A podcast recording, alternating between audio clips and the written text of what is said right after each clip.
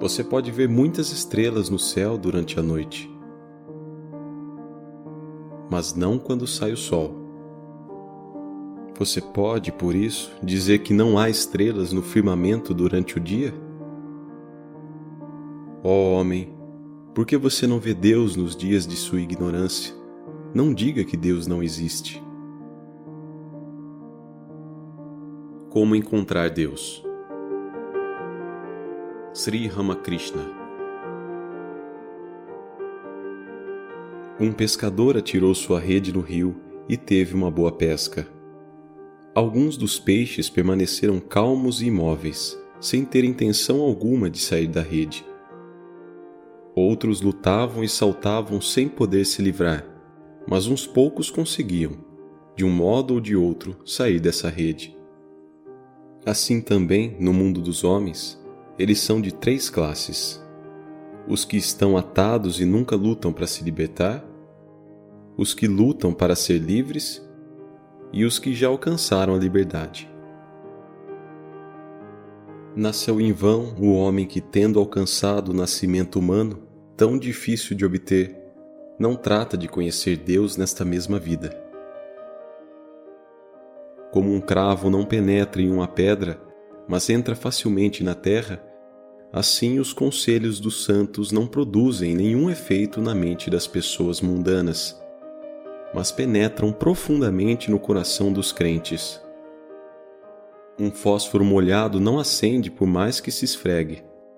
Por outro lado, um fósforo seco se acende com a menor fricção. O coração de um verdadeiro devoto é como um fósforo seco. Somente a menção do nome do Senhor acende nele o fogo do divino amor. Pelo contrário, a mente mundana, molhada como está de luxúria e apego pelas riquezas, resiste a toda fricção, como o fósforo úmido.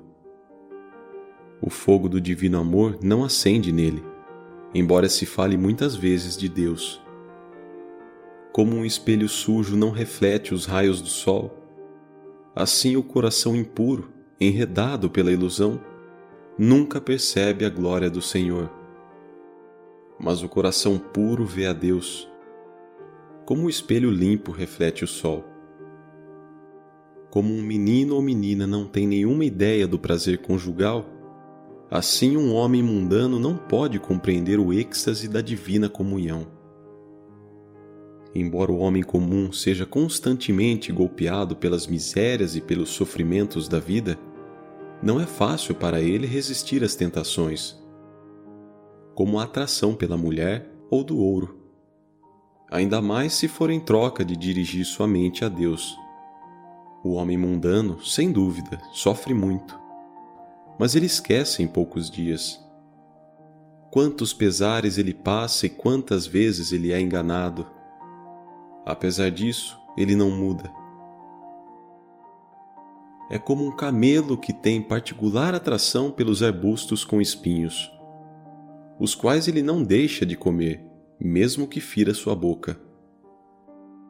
As moscas pousam, às vezes, sobre os doces que estão na confeitaria, mas se alguém passa próximo a elas com uma lata de lixo, as moscas deixam os doces e pousam sobre a imundície. Os homens mundanos são iguais às moscas. Algumas vezes sentem algo da doçura do amor divino, mas seu natural desejo de imundície os arrasta de novo ao esterco do mundo. Quando um homem se encontra em um vale, vê a humilde relva e o soberbo pinheiro e exclama: Quão grande é a árvore e quão pequena é a erva! Mas se sobe a montanha e olha do seu mais alto pico, vê que a relva e as árvores são como uma verde massa distinta. Do mesmo modo, para o olho mundano há diferença de classe e posição. Um homem é rei e o outro é sapateiro. Um é pai e o outro é filho, e assim por diante. Mas quando se abre a visão divina, tudo parece igual. Não há diferença alguma entre bom e mal, alto e baixo. O homem perfeito transcende o bem e o mal e chama somente por uma pessoa, o único, e seus vários nomes.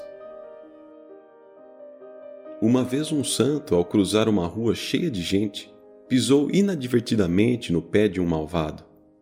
Ele se encolerizou e bateu no Sadu até deixá-lo inconsciente.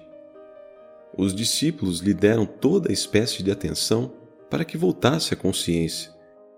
E quando notaram que o Sadu estava voltando a si, um deles lhe perguntou: Senhor, reconhece quem está lhe cuidando agora?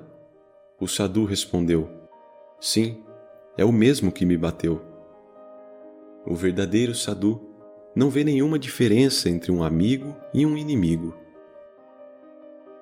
Essa companhia dos santos e dos sábios é um dos principais elementos do progresso espiritual. Como o ferreiro mantém avivado o fogo da lareira, fazendo soprar o fole, assim a mente deve se manter pura e brilhante pela companhia dos santos. O leite da vaca está espalhado por todo o corpo do animal através de seu sangue. Mas você não conseguirá leite ordenhando as orelhas ou os chifres. Você terá leite somente pelo úbere. Do mesmo modo, Deus penetra todo o universo, mas não poderá vê-lo em todas as partes. Ele se manifesta mais facilmente no sagrado como nos templos que estão saturados com o espírito da devoção. Desde tempos imemoriais, milhares de homens têm ido a esses lugares para obter a visão de Deus, esvaziando seu coração e abandonando o desejo mundano. A água pode ser obtida em todas as partes cavando-se a terra. Contudo, onde há um poço, um tanque, um lago, é fácil consegui-la sem a necessidade de cavar. Você compreenderá isso claramente se algum dia for atacado pela loucura de buscar o Senhor. Assim como o fogo da lareira se mantém vivo sendo atiçado de vez em quando, a mente deve ser revigorada, buscando sempre a companhia do sagrado. Você pode se aquecer no fogo que foi aceso por outra pessoa você não precisa do incômodo de juntar a lenha e todas as outras coisas necessárias para fazer o fogo. Assim, muitos aprendem a fixar sua mente em Deus, estando na companhia dos santos, que chegaram a conhecer o Senhor depois de duras disciplinas e penitências. Se você deseja ver Deus, tenha firme fé na eficácia de discernir entre o real e o irreal uma das virtudes mais importantes é a veracidade. Se um homem diz sempre a verdade e a sustenta com tenacidade, ele alcançará Deus, porque Deus é a verdade. Deus é infinito e você é finito. Como pode o finito abraçar o infinito? É como se uma boneca de sal quisesse medir a profundidade do oceano. Ao entrar no mar, a boneca de sal se dissolveria. De forma semelhante, o falso, ao tratar de medir e conhecer Deus, perde esse estado que o fazia parecer como algo distinto e se faz um com ele.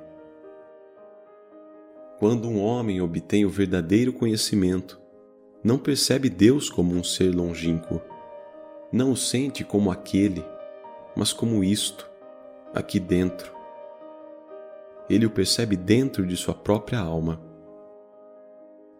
Deus está em tudo. Deus é percebido diretamente pela mente, mas não por esta mente comum. Deus é sem forma e também tem forma. Além disso, ele transcende a forma e o sem forma. Somente ele sabe tudo o que é. Primeiro vem Deus, e depois o mundo. Perceba Deus primeiro, e então você saberá tudo sobre o mundo. Existe apenas um, para onde todos estão indo. Com sinceridade e seriedade, Deus pode ser compreendido através de qualquer caminho. Todas as religiões são verdadeiras. O importante é chegar ao topo. A questão é que devemos amar a Deus, esse é seu dever mais próximo. E por amor, obtém-se a visão do Supremo. Aquele que viu Deus é um homem transformado. Quando você o entende, toda lógica chega ao fim. Quando você o entende, toda disputa chega ao fim. Quando você o entende, todos os sons chegam ao fim. Quando alguém vê Deus, entende que todas as coisas, as imagens e tudo, é a mesma manifestação. Por isso eu digo a você: tenha sede de Deus e mergulhe fundo no oceano da divindade. E quem quer que o busque, o encontrará dentro de sua própria alma.